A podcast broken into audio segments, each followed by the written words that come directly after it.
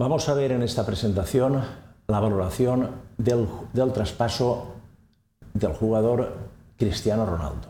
¿Cuándo podría valer eh, en estos momentos Cristiano Ronaldo eh, si fuese traspasado? Para ello hemos utilizado una información que eh, la hemos sacado de esta, página web, de esta dirección de, Internet, y también hemos consultado con tres expertos que en este caso hemos procurado que trabajasen en consenso. En vez de trabajar cada uno independientemente y después hacer eh, la agregación de, sus vectores propios, lo que hemos hecho es que en cada caso, en cada matriz que hemos tenido que construir, cada consulta que hemos hecho con ellos, eh, trabajar eh, conjunto con ellos y llegar a una solución conjunta con, los tres expertos. Bien, entonces, con esos expertos hemos definido, por un lado, las variables que vamos a utilizar para eh, valorar el traspaso del jugador Cristiano Ronaldo. Y esas variables pues, han sido los goles por partido, las tarjetas, las asistencias eh, que da eh, el jugador por partido, la edad que tiene, la capacidad de liderazgo y lo que hemos eh, denominado como merchandising, que viene a decir pues, la capacidad que tiene de generar negocio para el club en el cual trabaja. Bien, además de definir las variables explicativas, también hemos definido con los expertos cuáles eran los comparables que íbamos a utilizar para determinar su valor. Y los comparables que hemos utilizado son el, jugador Vale, Gareth, Vale o Gareth Bale, eh, Diego Costa y Suárez. Son jugadores que ocupan posiciones parecidas a las de Cristiano Ronaldo en el equipo, que hacen funciones parecidas y que además eh, han sido traspasados recientemente y conocemos el valor de su traspaso, que es este que aparece aquí, 91 millones en el caso de, de Vale, 38 eh, en el caso de Costa y 81 eh, en el caso de Suárez. Bien, ya definido esto, definidas las variables y definidos los comparables, lo primero que teníamos que hacer era determinar la ponderación o importancia de las variables. Y para ello, eh, junto con los expertos, llegamos a esta matriz de comparación pareada. Esta matriz de comparación pareada en la que, comparando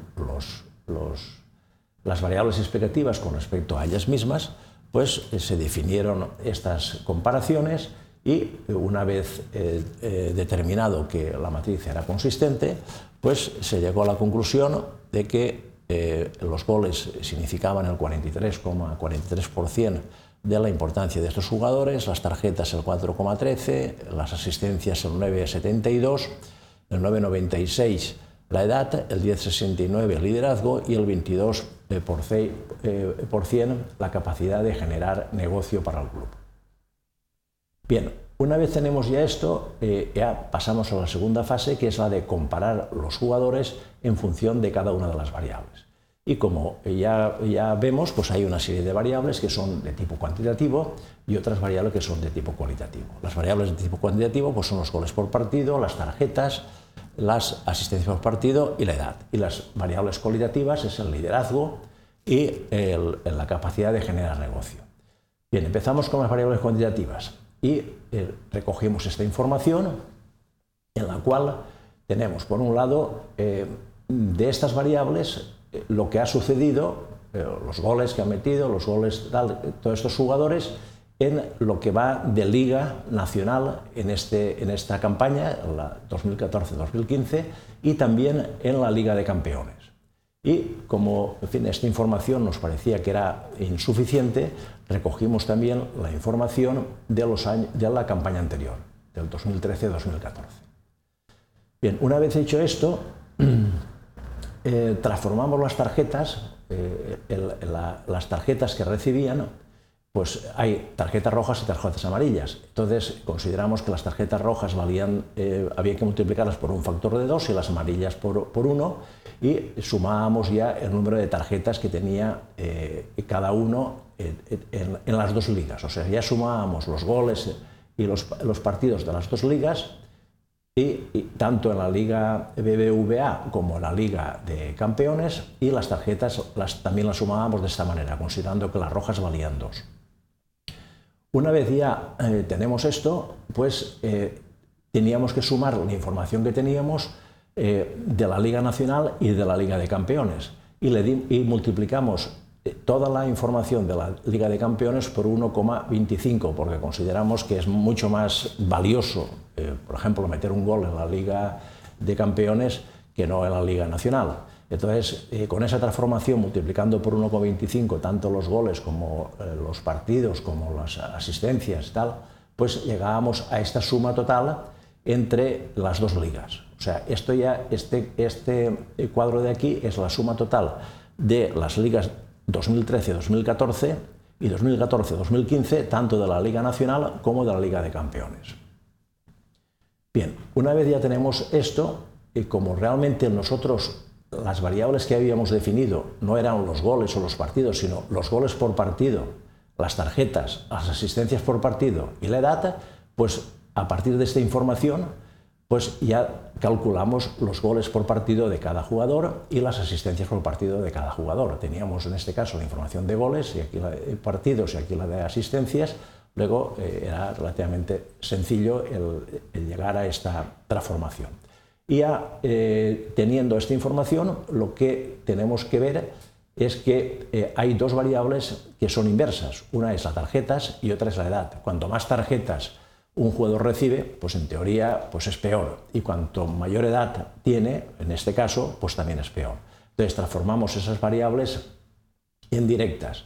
Las tarjetas las transformamos en, directas por el cociente y las, eh, la edad la transformando, transformamos restándola de, de, la edad 33, que en estos casos los expertos consideran como es, que es la edad límite en que un jugador de ese tipo pues empieza ya a, a decrecer. Entonces ya con toda esta información lo que hacemos es normalizarla por la suma, o sea, dividimos cada elemento por la suma de, los elementos y aquí tenemos ya los vectores propios de los jugadores con respecto a las variables cuantitativas. Pero nos quedaban una serie de variables cualitativas que también había que ponderar. Y esas variables cualitativas son las que, mediante los expertos, planteamos las matrices de comparación pareada y llegamos a esta, a esta solución, tanto en el caso del liderazgo como en el caso de la, contribución a los ingresos comerciales del, del club. Con esto ya finalmente teníamos toda la información necesaria para llegar a la ponderación final de los jugadores.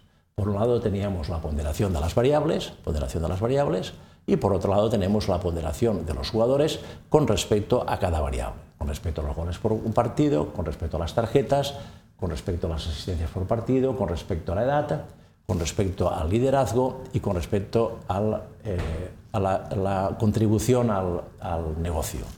Bien, el producto de ambas matrices nos da la ponderación final, que nos viene a decir que en esa ponderación final los jugadores, en función de todas las variables y de su importancia, Ronaldo tiene una, una importancia del, 41%, eh, eh, vale del 19%, eh, Costa también del 19% y del 20% Suárez. Como conocemos el valor del traspaso de los tres comparables, calculamos el ratio, que como sabemos es el, cociente entre la suma del valor del traspaso de los comparables partido por la suma de la ponderación de los comparables, y este ratio lo multiplicamos por la ponderación del jugador Cristiano Ronaldo y nos da el resultado final del valor de este jugador en 149 eh, millones. Bien, y con esto eh, damos por finalizada esta presentación del cálculo del valor del traspaso del jugador Cristiano Ronaldo.